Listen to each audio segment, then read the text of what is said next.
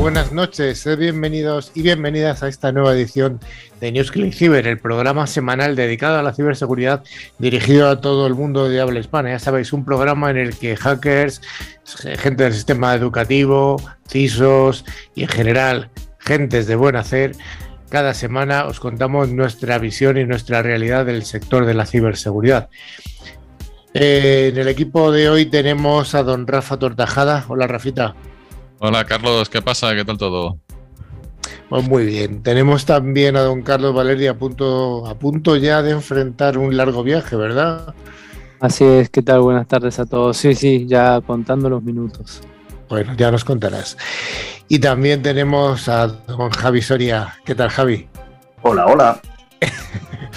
uno de los tíos que más sabe de seguridad y de los que más lo cuenta con gracia, además. Y también tenemos como invitado, que estará en la última parte del programa, a Gustavo Lozano, que es un repetidor del programa, eh, es el CISO de ING. Hola, Gustavo. Hola, buenas tardes y un placer estar aquí, aquí con vosotros, repetidor en el buen sentido, por supuesto, porque es un auténtico placer estar aquí y compartir un buen rato con vosotros hablando de nuestra pasión y también en algunos casos de nuestra preocupación. Pasión, preocupación y a veces hasta, hasta diversión. Vamos a dejarlo ahí.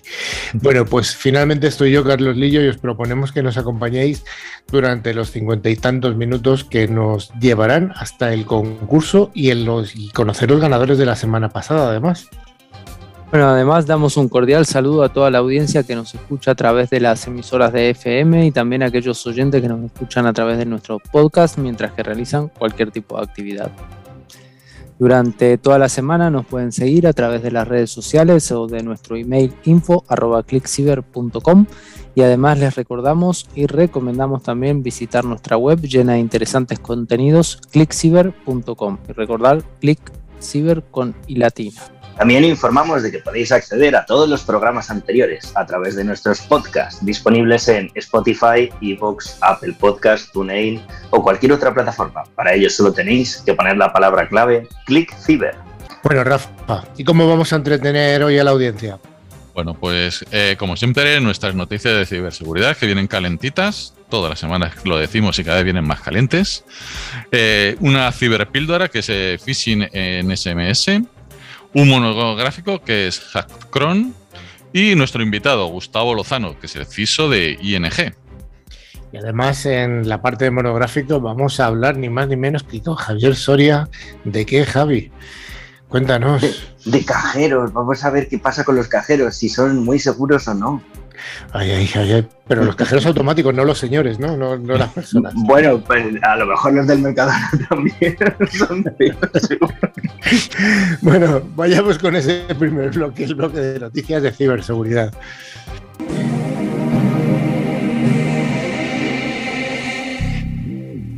Las noticias semanales son traídas gracias a Netscope, que es una solución tecnológica que protege los entornos cloud. Y arrancamos con la primera de ellas, que es que el pasado domingo fue el día de la Super Bowl en Estados Unidos. Así que vamos a empezar con una noticia de fútbol americano. Rafa, ¿qué nos cuentas? Pues sí, este pasado domingo, horas antes de que se iniciara el super apasionante Super Bowl, que casi vi, el equipo de la NFL San Francisco de los 49ers este, que este equipo, por cierto, no estaba jugando a la final, confirmó la detección de un ciberataque a sus sistemas, el cual fue perpetrado por un ransomware. El ataque se lo autoatribuye Blackbyte, eh, grupo que incluyó la franquicia deportiva en su lista de víctimas publicada en la Deep Web. El ciberataque se dio a conocer poco después de que el FBI emitiera una advertencia sobre dicho grupo el viernes 11 de febrero. Las autoridades calificaron el ransomware de Blackbyte como una amenaza para múltiples empresas estadounidenses y extranjeras.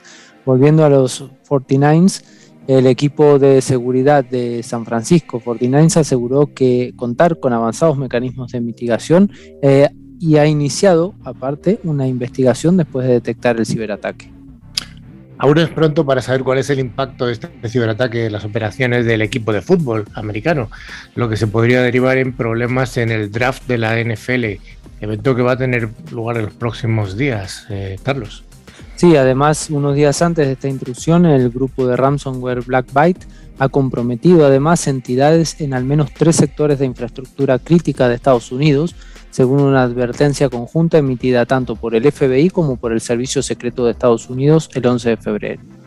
Días después de eso, justo antes de la Super Bowl, fue cuando este grupo también se infiltró en los servidores propiedad de los San Francisco 49ers. Pues sí, en cuanto a las infraestructuras críticas que se vieron afectadas, tanto el FBI como el Servicio Secreto no los han querido revelar, pero sí dijeron que son instalaciones gubernamentales y también pertenecen tanto al sector financiero como al de alimentación y agricultura. Bueno, hay que recordar que Black es un sistema de ransomware eh, como de servicio que permite a los afiliados usar su ransomware para un porcentaje de ganancias. Apareció por primera vez en julio del año pasado, el 2021, pero un error en su sistema permitió que la empresa de seguridad Trustweb lanzara una herramienta de descifrado que las víctimas podían usar de forma gratuita en lugar de pagarle al grupo por desbloquear sus archivos, una versión actualizada de este ransomware que corrigió su error. Bueno, en el comunicado del FBI del Servicio Secreto dijeron que algunas víctimas informaron que los delincuentes utilizaron una vulnerabilidad conocida de Microsoft Exchange Server para obtener acceso a sus redes. Las autoridades también han publicado nombres de archivos, indicadores de compromiso y hashes que el personal de TI puede usar para verificar la presencia del ransomware en sus redes. Y vamos, como no, con esta noticia que tenemos recurrente durante las últimas mm. semanas y yo creo que los próximos días y, va a estar ahí, que es el tema de la ciberguerra o la guerra entre Ucrania, Rusia y, y todo lo que hay por, ahí por medio. Rafa, ¿qué nos cuentas? Pues sí, eh, Ucrania acusó a Rusia eh, eh, este miércoles de estar detrás de un ciberataque que tuvo como objetivo dos bancos y su Ministerio de Defensa, que el viceprimer ministro del país dijo que era el más grande de su tipo jamás visto. A veces da la impresión de como, que estuvieran buscando la excusa, ¿no? Para armar el, lío final. El Kremlin negó estar detrás de estos ataques de denegación de servicio, pero dado los ciberconflictos que se están produciendo entre Ucrania, este incidente eleva la preocupación por su escalada. Estos ataques vienen repitiéndose en el tiempo. Por ejemplo, hubo dos cortes energéticos de corta duración en el año 2015 y en el 2016. El primero afectó a casi 200.000 clientes en el oeste del país y el segundo afectó al norte de la capital, de Kiev, y duró aproximadamente una hora, pero significó la pérdida de aproximadamente una quinta parte del consumo de energía de la capital Ucrania. Además, el mismo grupo, miembros de la unidad 74.455, según el Departamento de Justicia de Estados Unidos, también fue acusado de estar detrás del ataque de malware NotPetya de junio de 2017. Eso inicialmente apuntó a los sectores financiero, energético y gubernamental de Ucrania, pero se extendió indiscriminadamente causando miles de millones en daños financieros a empresas occidentales e incluso empresas rusas. Bueno, estos ataques, pues, además como estamos eh, viendo en prensa, sugieren un posible conflicto total, pero en ciberdefensas, las defensas de Ucrania han mejorado. ¿Cómo han mejorado? Pues eh, han llegado a un acuerdo, han llegado a un pacto para la ciberseguridad con Estados Unidos este noviembre pasado. La ayuda siguiente a, a, los ataques del martes, que interrumpieron los servicios bancarios y de manera menos graves eliminó el sitio web del Ministerio de Defensa. Un ejemplo reciente de un ataque más limitado fue el malware Whispergate que Microsoft detectó en Ucrania a mediados de enero.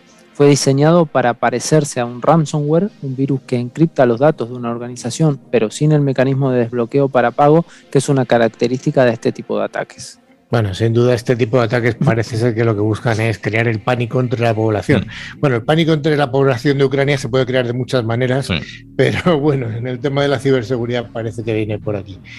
Los piratas informáticos de Moser Staff atacan a organizaciones israelíes para ciberespionaje, Rafa.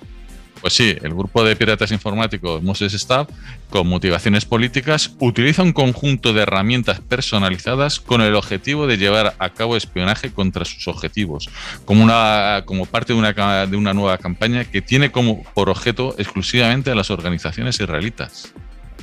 Se cree que el grupo Moses Staff está patrocinado por el gobierno iraní con ataques reportados contra entidades en Israel, Italia, India, Alemania, Chile, Turquía, los Emiratos Árabes Unidos y los Estados Unidos. A principios de este mes se observó que el colectivo de hackers incorporaba un troyano de acceso remoto o RAT previamente no documentado llamado Strife Water, que se hace pasar por la aplicación calculadora de Windows para evadir la detección. Ese man minucioso podría revelar que el grupo ha estado activo durante ya más de un año, mucho más antes de la primera exposición pública oficial del grupo, y ha logrado permanecer bajo el radar con una tasa de detección muy baja. La última amenaza involucra una ruta de ataque que aprovecha una vulnerabilidad de los servidores de Microsoft Exchange como un vector de infección inicial para implementar dos cell webs, seguido luego de la extracción de archivos de datos en Outlook, y esto a través de un servidor comprometido, lógicamente. Sí, las fases posteriores de la cadena de infección implican un intento de robar credenciales al volcar el contenido de la memoria de un proceso crítico de Windows llamado Servicio de Subsistema de Autoridad de Seguridad Local, o este que lo podemos ver en la ventanita de servicios como lsas.exe, antes de colocar y cargar la puerta trasera llamada Strife Water, y que lo podemos ver como broker.exe. Tras instalarse este malware, malware se utiliza para ejecutar comandos obtenidos de un servidor remoto, descargar archivos y extraer los datos de las redes de destino. Se ve facilitada por un cargador que se hace pasar por un servicio de detección rápida de unidades de disco duro denominado el Drive Guard, que lo podemos ver como un servicio drvguard.exe. Además de esto, el cargador también es responsable de iniciar un mecanismo de vigilancia que va a garantizar que su propio servicio nunca se interrumpa, reiniciando DriveWare cada vez que se detiene y además asegurando que el cargador esté configurado para ejecutarse automáticamente en el inicio del sistema. Pues si este Blackdoor también está equipado para borrarse del disco usando un comando y puede realizar tanto capturas de pantallas, actualizar el malware eh, para reemplazar el módulo actual por un sistema más moderno. Eh, Strifewater también se destaca por sus intentos de pasar desapercibido haciéndose pasar por la aplicación calculadora, como hemos dicho. Es impresionante el bicho este. ¿eh? Es un bicho muy simpático. Queremos recordar una vez más a la audiencia que en el concurso final, en el concurso que haremos al final del programa, la pregunta va a ser, ya como viene siendo habitual en los últimos programas, que una de las noticias que hemos contado o que vamos a contar es fake. Hay una noticia que es falsa y que nos estamos inventando con este, estas mentes calenturientas que tenemos aquí. Pues, Así que, bueno, vamos Tenemos mucha maldad. Hay mucha maldad, hay mucha. Y, además que estamos hablando de cosas, de una afeitadora, Water, de Rats, o sea, de Moisés. ¿Qué sé? Oh. bueno, bueno, vayamos con la siguiente y es que a través de un hack que ha ocurrido en Android en la versión .13 va a ser posible instalar Windows 11 en algunos smartphones. Carlos, ¿qué es esto tan sorprendente? Bueno, así es, el desarrollador de Android, conocido como KR Dragon, eh, ha revelado un método a través del cual se podrían explotar las funciones de virtualización en Android 13 para ejecutar máquinas virtuales de Windows 11 y Linux.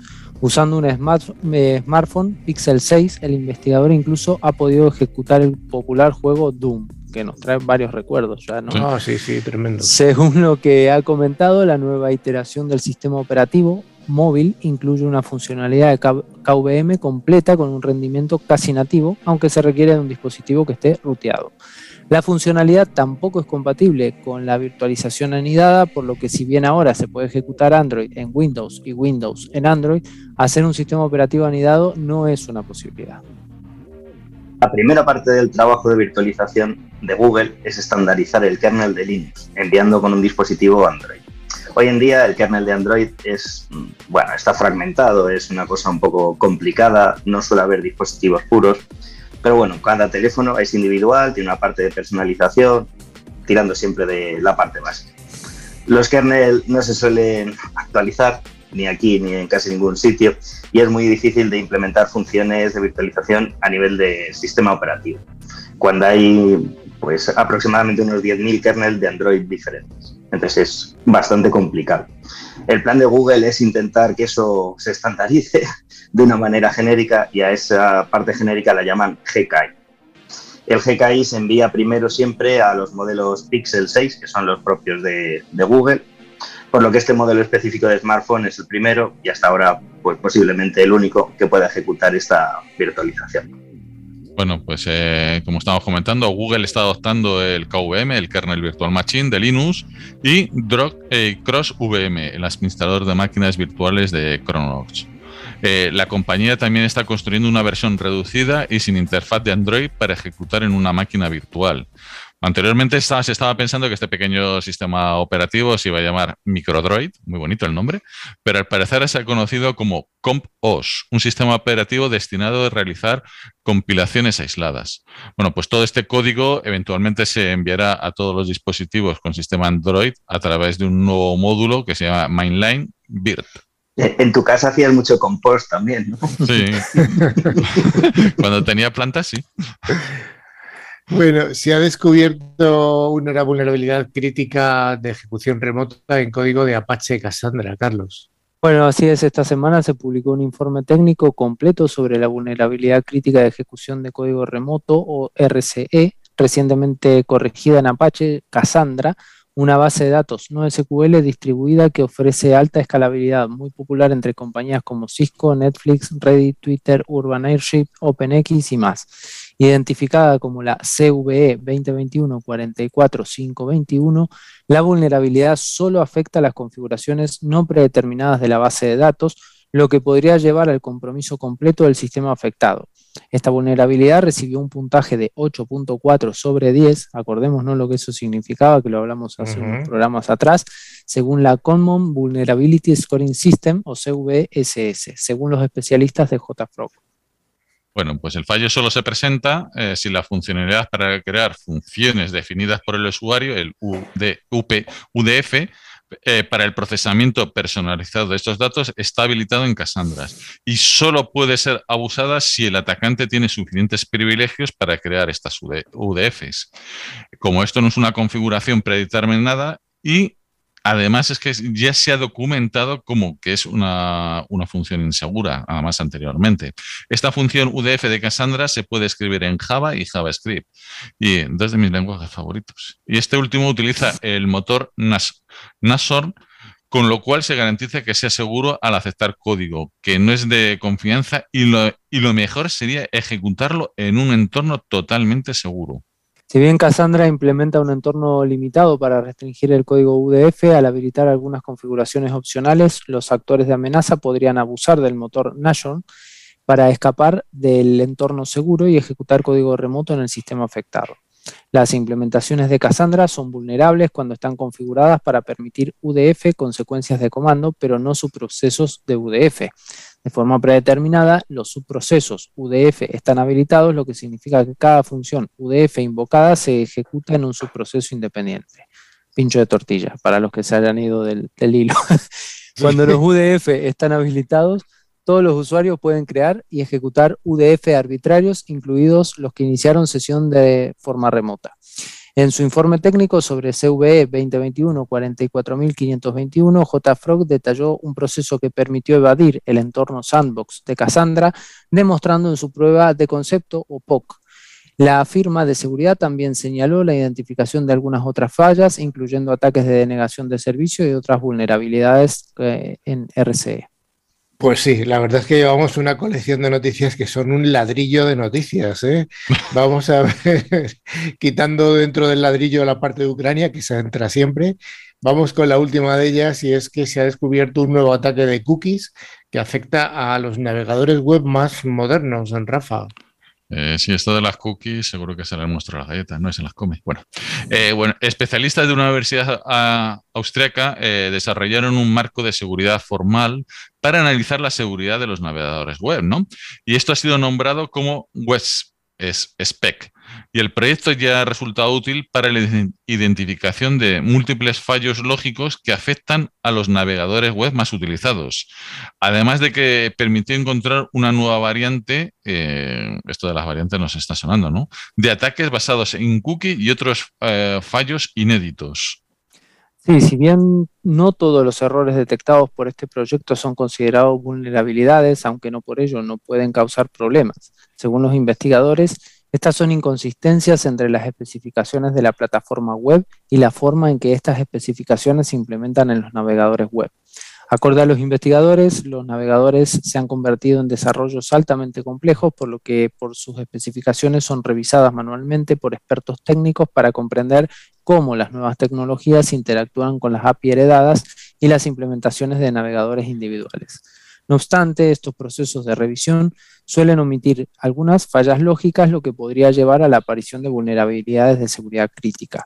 WebSpec utiliza el lenguaje de prueba del teorema Koch para analizar detalladamente la interacción de los navegadores y su comportamiento específico. Este enfoque hace que la seguridad del navegador sea una cuestión de pruebas automatizadas conocidas como Satisfability Module Theories. Para analizar estas inconsistencias entre lo que hay específico en la web y lo que los navegadores entienden, los investigadores definieron unas invariantes, ¿no? la diferencia entre uno y otro.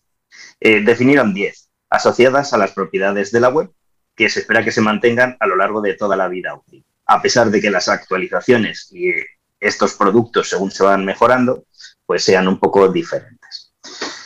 En las distintas pruebas, los investigadores también usaron WebSec para descubrir una inconsistencia de esas definidas u otra que no estuviera definida, con la forma de los objetos block que heredaban la política de seguridad de ese contenido. La disponibilidad de WebSec como herramienta para evaluar formalmente este comportamiento del navegador debería hacer la vida un poco más sencilla, un poco más fácil a aquellos que luchan por mantener que el código eh, que se expanda siempre sea eh, y que esté bien hecho. y que esté bien hecho. Bueno, pues hasta aquí las noticias que, como hemos dicho hoy, han sido un poquito duras en general. Otros días son más fáciles. La ciberseguridad es uno de los sectores más pujantes de las tecnologías de la información. Si te interesa estar al día de los ciberataques y de cómo defendernos, escucha cada semana a Carlos Lillo y su equipo de expertos en NewsClick Cyber.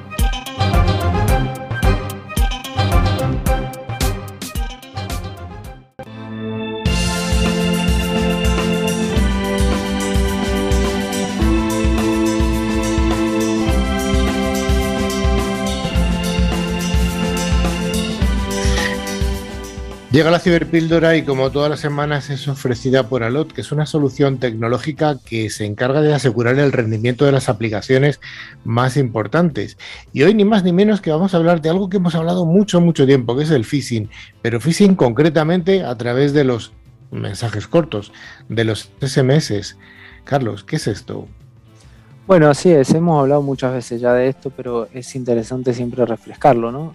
Recordemos que el phishing por SMS se denomina smishing, es un ataque de phishing móvil que se dirige a las víctimas a través del canal de mensajería SMS en lugar de a través del correo electrónico. Una evolución natural del fenómeno del phishing y los ataques de smishing intentan engañar a los usuarios de móviles con mensajes de texto falso que contienen enlaces a sitios de apariencia legítima, pero fraudulentos. Estos sitios de smishing intentan robar credenciales, propagar malware móvil o cometer fraudes. Pues sí, eh, yo he recibido de todos los bancos, ha habido así por haber en España y alguno más que no conozco, y, y eso corrobora que el 81% de las organizaciones dicen que sus usuarios se enfrentaron al menos a algún nivel de ataques de smishing en 2019. Bueno, pues esto justo antes de la llegada del COVID-19, ¿no? Pues el volumen de smishing empezó a incrementar con toda la pandemia. Entre el último trimestre, eh, trimestre de 2019 y el primero de 2020, los ataques de phishing móvil eh, aumentaron un 37% en pleno confinamiento. Eh, además tenemos que tener en cuenta que lo recibimos eh, en, el teléfono móvil, con lo cual la pantalla es más pequeña, tiene una capacidad más limitada para ver el enlace, no puedes pinchar así ver qué es lo que te está poniendo. Los archivos adjuntos también, antes de que muchas veces haces clic y no te das cuenta. Y claro, los consumidores y los usuarios empresariales eh, se encuentran expuestos a un riesgo eh, de phishing pues mucho mayor que, en otros tiempos.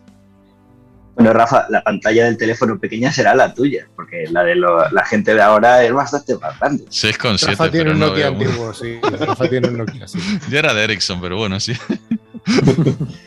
A ver, el, atractivo de, usar el smishing en los teléfonos actuales eh, principalmente es que tú no tienes un antivirus que regule los SMS. Tú coges, te fías de quién te lo está enviando y pinchas, ¿no? O sea, dices que te han enviado un montón de cosas de los bancos, pero es que ahora sobre todo, aparte de los bancos, están enviando de, envíos. Te envían un paquete, tienes un paquete de Amazon, tienes su paquete y el que te lo está enviando te envía un SMS. Para quedar contigo o para decirte que está ahí o para que abras la puerta. Ahí está el problema, en que tú te fías porque has pedido algo, no sabes a quién, porque tú lo pides a Amazon y te lo envía a otra persona y, pinchas ahí. Entonces, como no hay un antivirus que regule eso, pues te vas comiendo los SMS con patatas. En lugar de en un mail, que en el mail lo estás vigilando, estás más mm, precavido, en el SMS, ¿no? El fraude está a la orden del día. Bien, Carlos Valerdi, ¿cuáles serían los tipos de mensajes de smishing más, más habituales? Bueno, en este último tiempo hemos visto un crecimiento bastante exponencial de este tema y podemos encontrarnos con, como decía eh, Soria, con falsas notificaciones de envío, suplantación del servicio técnico, avisos falsos de saldo de cuenta bancaria, que esos están a la orden del día. Estamos mm. todos en rojo o a todos nos han hackeado nuestra cuenta bancaria avisos falsos de atención al cliente, notificaciones de premios inventados también. Yo ya debo de haber eh, heredado no sé cuántos príncipes y ganado no sé cuántos cero kilómetros y mensajes falsos de seguimiento de contactos de COVID, que esto lo vimos con mucha frecuencia más durante la parte más dura de la pandemia, ¿no? Pues sí, estos mensajes se utilizan para engañar al usuario. Yo me engañaron con uno que en Madrid ya había fichado Mbappé y pinché ahí. Pues bueno, pues sí. Eh, ¿Esto qué es lo que te hace? Que descargas una aplicación fraudulenta o abres un enlace a sitios móviles que vienen, te roban las contraseñas de acceso al sitio real e introducen al fraude. El hecho de también que, pueda afectar es que eh, estamos utilizando enlaces acortados y esto en un canal como SMS ayudan más al atacante de smishing.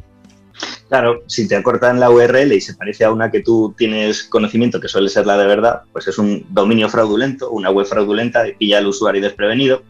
El atacante a veces utiliza el, padding, ¿no? Oculta realmente el destino y pone otro nombre, entonces en el enlace tú vas a otro sitio y a ti te parece que es real. Pero bueno, a veces hay un guion, otras veces un punto, pero vamos, rellenan con cosas que puedan parecerse y al final no es, no es un dominio legítimo. Pero tú te crees que sí, ya sea porque tengas la pantalla pequeña o, porque no. Pero bueno, al, final los smishers también utilizan superposiciones de pantalla, a lo mejor una imagen o otro tipo de cosas, como los MMS antiguos. Lo que está claro es que parece que la concienciación sobre seguridad es importante para discernir los SMS legítimos de los que no lo son. Bueno, sí, aunque el smishing no es un ataque nuevo, lo, es algo que viene hace unos años, sigue siendo relativamente desconocido e inesperado para los usuarios.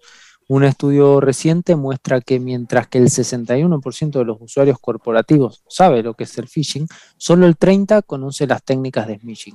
Esto se debe a que la mayoría de las organizaciones todavía no enseñan a los usuarios los peligros del smishing, aunque las simulaciones de phishing se han convertido en una parte habitual de la formación en materia de seguridad. El estudio muestra que solo una cuarta parte de los programas de concienciación incluyen simulaciones de smishing. También recordemos que acá no es solo, estamos enfocándonos a veces mucho mm. a las corporaciones y a la gente. También acordémonos de los mayores. Los mayores, mm. lamentablemente, de estas cosas no saben, no se les habla y muchas veces caen en la trampa por desconocimiento y porque la tecnología también los ha abordado de una forma muy agresiva, ¿no? Sí, eso también es la concienciación de las propias empresas. Yo en el banco que yo tengo, en la aplicación del móvil, que mi móvil es grande, eh, sí que te pone ahí, cada vez que voy a entrar, te dice, oye, ten en cuenta que nosotros no hacemos tal cosa, ten en cuenta que eh, nosotros no te mandamos cosas por SMS, que nosotros no hacemos. Y te viene en la propia pantalla del teléfono, o sea que tardas nada en leerlo. Así que eh, volvemos a lo mismo, no solamente, como dice Carlos, tienes que concienciar en las empresas, sino todo lo que está a nuestro alrededor. Entonces, volvemos a lo mismo, educar, educar, educar y luego entrenar, que esto no es un gasto, eso hay que decirlo en las empresas. Es que al final, si te entran por un lado, va a ser mucho más gasto que lo poco que te, los pocos euros que te que está saliendo de una formación de este tipo. Oye, Javier Soria, ¿y cómo, cómo pueden hacer las empresas el mercado empresarial para protegerse de este tipo de ataques de smishing? Pues el smishing, al igual que tú tienes un antivirus o, un EDR, o sea, un antivirus avanzado, en los teléfonos normalmente no tienes anti-phishing en la parte de SMS, lo tienes en la parte del correo. Entonces, instalar algún tipo de anti-phishing para los SMS, pues estaría muy bien. Pero vamos, sobre todo es que es una tecnología en decadencia y obsoleta. Al final ya casi no se usa. Entonces, si tú no lo has solicitado, no lo abras. Es lo más sencillo. Si no lo has utilizado, no lo habrás. Muy bien, pues hasta aquí está Ciberpíldora del Smithing, del cual ya hemos hablado en alguna ocasión y seguro que volveremos a hablar.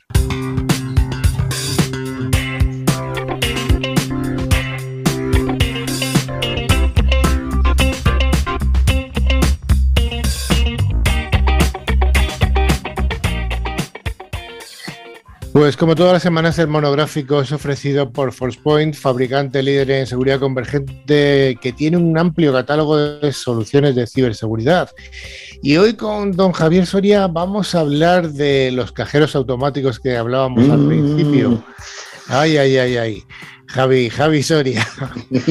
¿Los cajeros automáticos son vulnerables? Hombre, eh, el ecosistema de los cajeros es bastante complejo y hay muchísimas marcas, modelos, según el banco que lo tenga, o incluso que no sean de los bancos, sino que sean de la red. Entonces, eh, es complicado establecer medidas de seguridad porque hay que poner de acuerdo a mucha gente. Y, sobre todo que tienes el cajero disponible para hacerle maldades eh, todo el año, 24/7 en la calle o bueno, en las oficinas, pero que es mm, bastante accesible ¿no? por cualquier persona que pase por la calle, por plus. Mm, la verdad es que son vulnerables en muchos aspectos, eh, ya sea en el hardware o en el software, pero el gran agujero negro, el gran death null de los cajeros es que hay mucha gente que toca en ellos, muchas empresas administradoras que suelen estar un poco pues anticuados, en el 95, 98, XP, ay Dios mío. ¿Existe todavía eso, Javi? Todavía existe, todavía. incluso en fusiones de bancos actuales que han modernizado, bueno, en fin.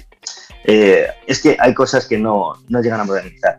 Pero sobre todo es que toda esa gente que toca en esos cajeros, eh, el de mantenimiento, el de etcétera, pues todos tienen cuentas de administrador. Entonces, no es una buena idea. Y además que la monitorización de qué se hacen estos cajeros en determinados no se hace nada. Oye, y para este tipo de dispositivos, que como dices, es que están, tienen una exposición tremenda, 24 horas al día en la calle, es tremendo lo que, lo que ocurre. Realmente son ordenadores con una exposición muy grande, pero ¿existe un, algún tipo de malware específico diseñado para, para los dispositivos estos, para los cajeros o los ATM dicen en Estados Unidos? Sí, eh, hay muchos malware dirigidos, lo que pasa es que algunos se han hecho más famosos que otros, ¿no? Hay uno que se parece al perro Pluto, pero que se llama Plotus, y ese es el que más fuerte está dando desde 2013. Al final, normalmente lo que haces es un agujero al lado del teclado, eh, suele estar ahí el puerto USB, y reinicias la máquina, se carga ese, ese malware y empieza a hacer cosas malas. Eh, en fin, cosas malas como tirar dinero, ¿no? lo de tirar dinero lo suelen llamar jackpotting, que bueno, se hizo en, un evento de hackers que era la Black Hat hace un montón de años, 2010, 2012. Y, lo que hizo ese hombre fue eh, instalar un Plotus y hacer que escupiera billetes y billetes a todo el mundo que pasaba. Lo de Jackpotting entiendo que debe ser por alguna similitud con lo de Las Vegas, ¿no? Claro, te ha tocado el premio y empieza a echar monedas, pues en lugar de monedas, pues echar billetes. Pero hay que eh, a mí me gusta decir, muchas veces eh, no vemos eh, la similitud entre los cajeros automáticos que pone arriba ATM. Y la gente no sabe lo que significa ATM. Bueno, pues ATM significa Automatic Teller Machine. O sea, es un cajero automático en inglés. En inglés cajero se dice teller. Entonces, bueno, es una, curiosidad más. Oye, eh, ¿Cómo se securizan este tipo de dispositivos, los ATMs o los cajeros automáticos? es que son muchísimas partes para securizarlo, porque tienen una parte de entorno IT y otra parte que es como del entorno OT, como si fuera una fábrica, como si fuera una industria. Lo principal que debería hacer en general esta, este tipo de industria es actualizar, por Dios, dejar ya de usar eh, elementos antiguos, Windows 95 98, que yo entiendo que muchas veces no se puede por el propio software del cajero, pero a lo mejor es el momento de renovarlo. Luego, eh, en esos ordenadores solo está instalado esa aplicación, no hay muchas más cosas. Entonces, una lista blanca, una lista negra, que solo se puedan ejecutar las cosas que se tienen que ejecutar. Y luego estos cajeros, por ejemplo, muchas veces eh, vas por el metro o incluso en comercios ya hay ATMs de estos que dices tú, que no son propios de, las redes tradicionales de aquí, en, sitios de videojuegos, en sitios de otakus, y esos cajeros, eh, ves el conector RJ45 disponible para poder pinchar tú lo que quieras entre medio y hacer un man in the middle. Pues ese tipo de cosas físicas hay que cuidarlas, el tipo de cosas de software hay que tenerlas muy en cuenta. Pero luego sobre todo es el, modelo del cajero también. Lo que te decía antes de poder instalar el Plotus abriendo un agujero al lado del teclado donde está el USB, pues hay otras marcas y modelos que el USB no está ahí, que está mucho más abajo y protegido por una capa de cemento y otra de metal. Pues a lo mejor es conveniente que los modelos que son vulnerables no se compren más o se cambien por los que físicamente ya están bastante más protegidos. Entonces, eh, tenemos también la parte del, virtual patching. Si no quieren poner la lista negra o la lista blanca de cosas habilitadas o cosas que no quieres que se ejecuten, pues tener ese pequeño antivirus que te detecte cualquier cosa que vayan a poner, ¿no? Eh, monitorizar qué hacen esos cajeros. Muchas veces eh, no están monitorizadas tanto en la parte IT como en la parte OT, o sea, meter ahí otra sonda IDS para ver el tráfico que echa eso, eh, por si hay alguien entre medias que está haciendo lo que no debe, o copiar ese tráfico y replicarlo, pues es, es bastante interesante. Y, y, otra cosa que es un poco ya más de papel es coordinar a toda la gente que tenga acceso y cuentas de administrador dentro del cajero para que todos apliquen la misma ciberseguridad. Pues tú imagínate que se te rompe eh, el rotor que escupe los billetes, pues te va a ir un tío que no tiene ni idea, va a abrir el cajero y va a acceder como admin. Pues a lo mejor tiene que hacer un update y lleva un USB que está infectado. Pues hombre, que esas personas tuvieran un mínimo de conocimiento de ciberseguridad a la hora de tocar estos elementos tan importantes. Oye, ya una, pregunta casi curiosa que te hago yo. ¿Tú de dónde te fías más, Javi? ¿De un cajero automático integrado en una red bancaria, en cualquier banco que tengamos, o esos cajeros que decías que estaban situados a veces en tiendas de juegos, en la calle sin nada, o, da igual? ¿Tú cómo lo ves?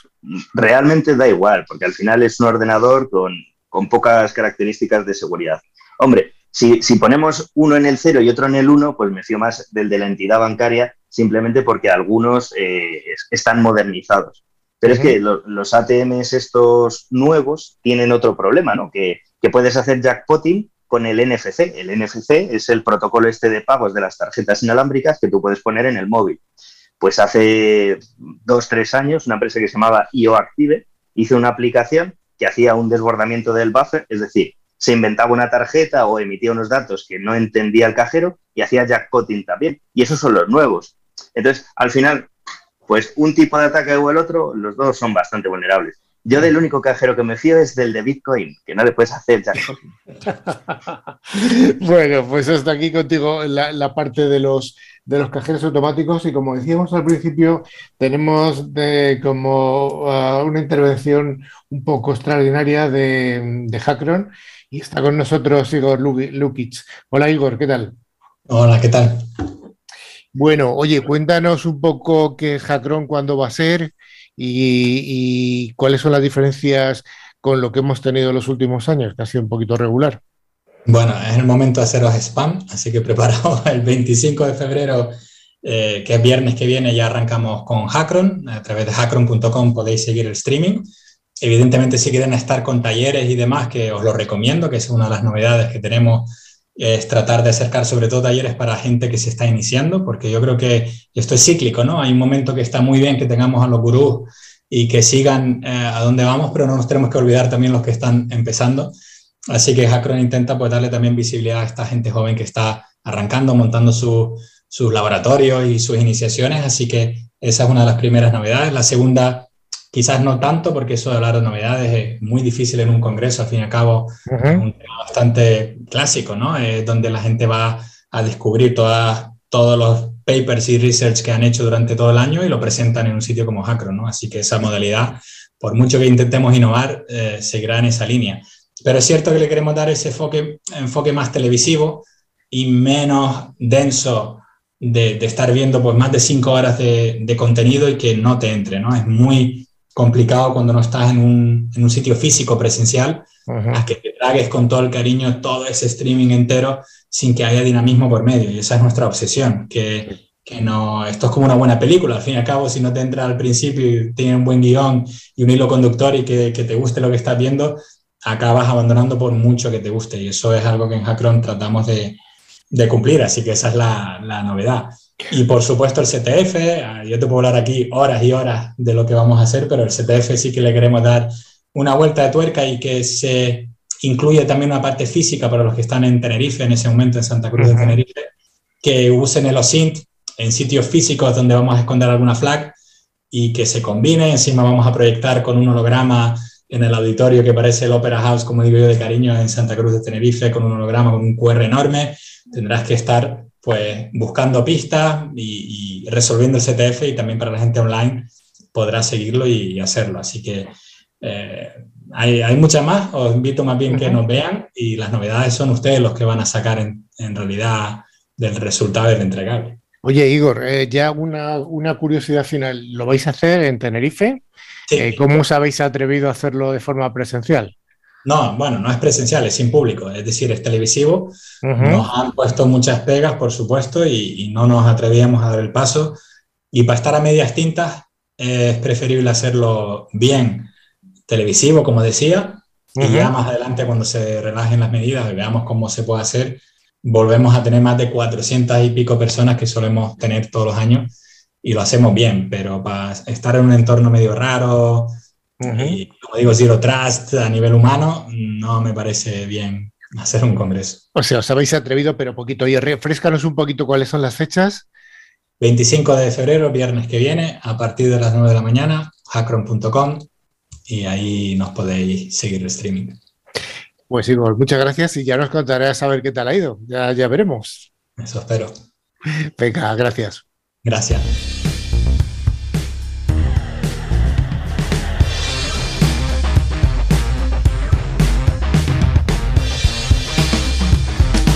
Bueno, pues llegamos a la entrevista prometida con Gustavo Lozano, que ni más ni menos que es el CISO de uno de los bancos de mayor presencia en España, un, banco muy conocido, con una publicidad tremenda y ya presente en España desde hace ya bastantes, bastantes lustros, iba a decir. No años, sino lustros. ¿Qué tal, Gustavo? Buenas tardes, muy bien. Aquí escuchándoos atentamente y muy interesante todo lo que habéis comentado y muy relacionado, por supuesto, con, la banca, ¿no? Sí, como no, la banca está presente, sin duda. Banca y ciberseguridad, pues la verdad que son dos palabras que conjugan muy bien. Oye, ¿cómo ha sido la evolución de los ataques a entidades financieras en el año pasado, en el año 2021? Bueno, pues em, en primer lugar, yo creo que las últimas eh, tendencias, ¿no? Pues apuntan sobre todo a ingeniería social, ¿no? Habéis comentado antes, pues eh, eh, tipologías de ataques, pero todo lo que tiene que ver para tratar de suplantar la identidad del cliente, ¿no? conseguir sus credenciales por cualquier medio, no necesariamente legítimo, es donde está ahora mismo el, foco. ¿no? Eh, desde los bancos, pues ya sabéis que damos eh, la misma prioridad ¿no? a la prevención, protección, detección y, y, debido a eso ¿no? y a una inversión constante, pues gracias a la tecnología se ha aumentado muchísimo la capacidad de, detección de, ataques, ¿no? la capacidad eh, analítica. Pero es indudable, ¿no? y INCIBE, CCNCER eh, y el propio Ministerio del Interior lo, han dicho, ¿no? el, incremento eh, alto ¿no? de un 32% del aumento de ciberdelitos desde el inicio de, la pandemia, ¿no? de ese aumento de la, de la cibercriminalidad. Y después, que también se ha comentado con anterioridad, pues eh, otro, otro punto importante de esa evolución es la, la sofisticación, ¿no? tanto eh, desde el punto de vista técnico, que es donde nosotros eh, habitualmente nos enfocamos, nos enfocamos más, como desde un punto de vista organizativo. ¿no? Nos enfrentamos a, a delincuencia organizada y a delincuencia además que colaboran estrechamente entre ellos. ¿no? Tenemos eh, entre todos que también cultivar, eh, no son hackers los que atacan, son ciberdelincuentes. Es algo que todavía, todavía nos cuesta mucho, pero debemos eh, en cada artículo, en cada mesa redonda, en cada entrevista, recalcarlo con mayúsculas. Yo creo que es difícil eh, convencer al público que tenemos en el programa porque es público autoconvencido ya de la diferencia entre hacker y ciberdelincuente. Pero bueno, a mí de vez en cuando que me invitan para alguna radio generalista para dar alguna charla, es lo primero, el primer mensaje que, que doy. Eh, que un hacker no es un ciberdelincuente y bueno, se quedan todos los periodistas generalistas bastante impactados de esto, ¿no? Oye, ¿cuál es, el, si tuvieras que decir un tipo de ataque más representativo de tu sector, del bancario, ¿Cuál, ¿Cuál dirías? Te digo uno o dos. Dime los que con los que tú creas que son más realmente interesantes? Pues todo lo relacionado, como decía antes, a la identidad. Es decir, antes eh, habéis hablado del smishing. Yo mm, al final lo enfoco en eh, ataques dirigidos a suplantación, a, robo de credenciales, ¿no? Y ahí tenemos diferentes variantes. Eh, el phishing, vía telefónica, la pandemia ha hecho que estemos más tiempo en casa y han aumentado muchísimo los ataques por phishing, vía telefónica, eh, ejemplos ¿no? de suplantación de falsos soportes ¿no? de, grandes conocidos del sector tecnológico, el, el, smishing, por supuesto, ¿no? todos eh, los engaños que se producen vía SMS eh, se mantiene y el phishing tradicional. al final la suplantación de la página bancaria yo creo que ahora mismo es el, es el principal. Por encima de otra categoría de ataques que están más enfocados, como sabéis, a la resiliencia, ¿no? a la infraestructura, pero que no hay que descuidar ni mucho menos. Y, en banca, bueno, pues eh, tenemos muchísimas exigencias regulatorias y la resiliencia es eh, fundamental. Yo creo que esa es otra categoría. Pero si tuviese que elegir, como ha dicho, eh, phishing es missing y, y phishing. O sea, identidad. Identidad. La identidad, la identidad, sí. Es claramente uno de esos eh, mínimos común denominador que tienen casi todos los CISOs, identidad, identidad, identidad. Oye, ¿qué diferencias encuentras entre los distintos países de la Unión Europea? Es decir, ¿los ciberdelincuentes tienen alguna especialización en función del país objetivo o son más generalistas?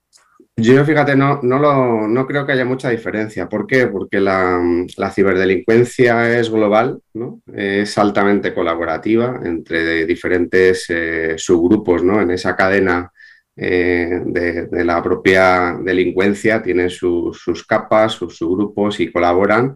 Y además eh, también pues, no olvidemos que a nivel conectividad, ¿no? a nivel tecnología, Em, todo está interconectado, ¿no? todo es internacional, todo es 24 por 7.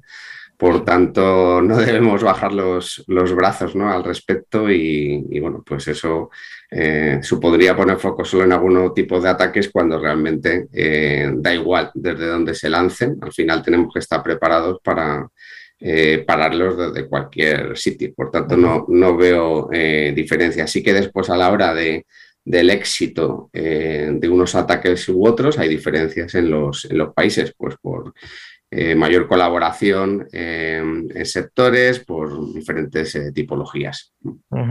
Oye, el Gartner, que ya sabemos que es uno de estos grandes gurús, o el gran gurú, mejor dicho, indica, parece, parece que dicen ellos que la tendencia eh, de los presupuestos al menos se va a trasladar desde la protección hacia la detección y la respuesta, asumiendo que vamos a ser atacados.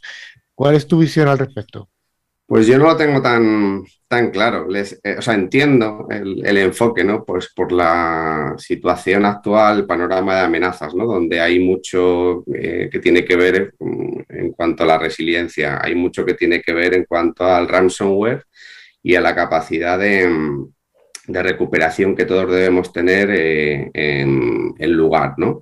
Eh, pero yo creo que, debemos establecer una base, ¿no? Y nuestra obligación es situar la ciberseguridad primero cerca del negocio, ¿no? Como única fórmula de, del éxito, pues para garantizar esa seguridad, privacidad desde el diseño, protección desde el diseño, ¿no? Entonces, con esa base, eh, ¿Qué nos permite? Pues mm, mediante el análisis de riesgos saber dónde enfocarnos cada año dónde poner la, inversión, dónde poner el, foco y cada empresa y en cada sector pues eh, define sus prioridades y, en seguridad yo, vamos, eh, siempre prefiero poner foco en la prevención y en la protección, ¿no? que al final es predicción eh, e innovar ¿no? y tratar de anticiparse. ¿no? Y por supuesto, mm, yo doy por hecho que esa base, en base a análisis de riesgos, y, se da por supuesto que, que empresas grandes, ¿no? y en este caso ING, plan de continuidad de negocio, plan de recuperación ante desastres, copiar de seguridad, todo lo que tiene que ver la, la detección y respuesta, esa monitorización que mencionabais antes, ¿no? de web, app, cajeros, está eh, en, su sitio y, es igual de importante, pero pondría más foco en prevención y en, y en eh, protección. Si hay un sector regulado, desde luego es el sector bancario. ¿Tú crees que esto para un CISO supone una ventaja o una desventaja, esta amplia regulación? Desde ING lo vemos como una oportunidad, que beneficia al ciudadano y que, que, favorece un mejor servicio a los clientes.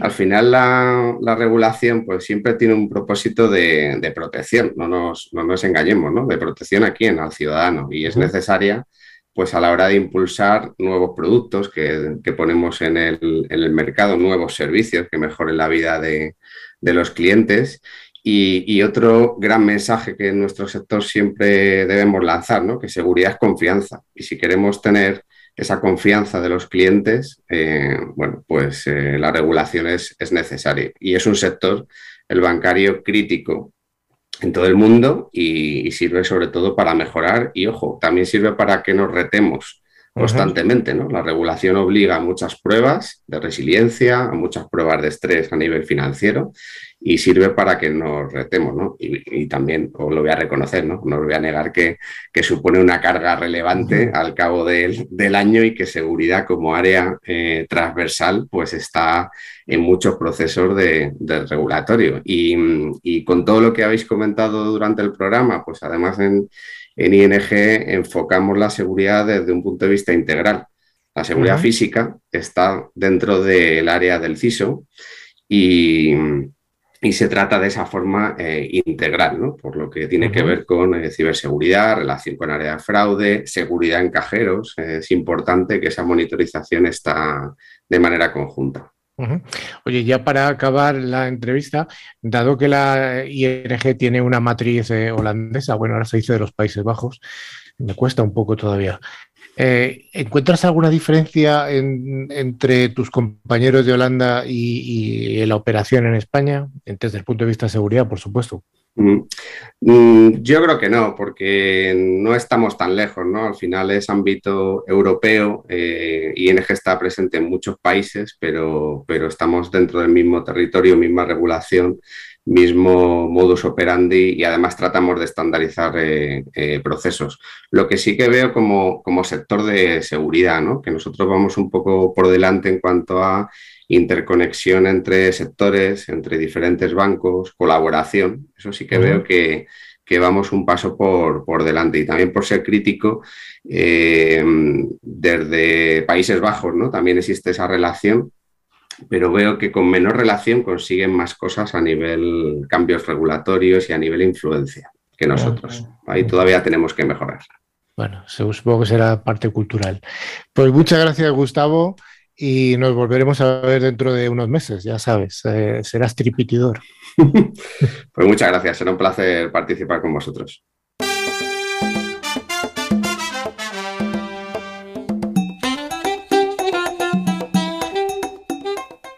Como cada semana, Tren Micro nos trae la última sección en el concurso en el que nos facilita dos premios que son dos licencias anuales, cada una válida para tres dispositivos que se pueden instalar en PC, en, iPad, en Mac, etc. Es un antivirus con calidad profesional de Tren Micro. Lo primero que hay que ver, eh, Rafa, ¿tenemos ganadores de la semana pasada? Por supuesto, tenemos dos ganadores como bien dices, eh, Marcos Martín de La Coruña y Roberto Guzmán de Sevilla. Enhorabuena. Pues enhorabuena a ambos dos. Y Javi Soria, ¿qué pregunta tenemos para la próxima semana? ¿Qué pregunta, qué pregunta? Para participar, enviarnos un email a info.clickciber.com indicando el nombre y la localidad desde la que nos seguís. Y la pregunta es, ¿cuál es la noticia fake Ah, la noticia fake. bueno, pues ya parece ser que realmente estamos llegando a nuestro final del programa, don Carlos Valerdi. Sí, bueno, pero antes de despedirnos, os recordamos que podéis ponerse en contacto a través de nuestro email info.clickciber.com y también pueden seguirnos a través de nuestras redes sociales en Twitter, LinkedIn o Facebook. A través de nuestra web clickciber.com se puede acceder a nuestra revista digital, ver las fotos y otros contenidos de interés. Y finalmente les recordamos que a través de todas las plataformas de podcast pueden escuchar los programas anteriores que están disponibles en ebooks, Spotify, TuneIn, buscando la palabra clave ClickCiber. Pues ya sí que no da para más el programa. Hasta aquí hemos llegado y nos vamos a ver y escuchar en siete días. Hasta luego, Rafa. Venga, hasta luego, Carlos, compis. Carlos Valerdi, hasta la próxima. Hasta la próxima y vaya a saber desde dónde. Don Javi Soria, hasta la próxima. Hasta el hacking y más allá. hasta el hacking y más allá. Adiós, Gustavo, muchas gracias. Gracias a vosotros. Hasta la próxima semana.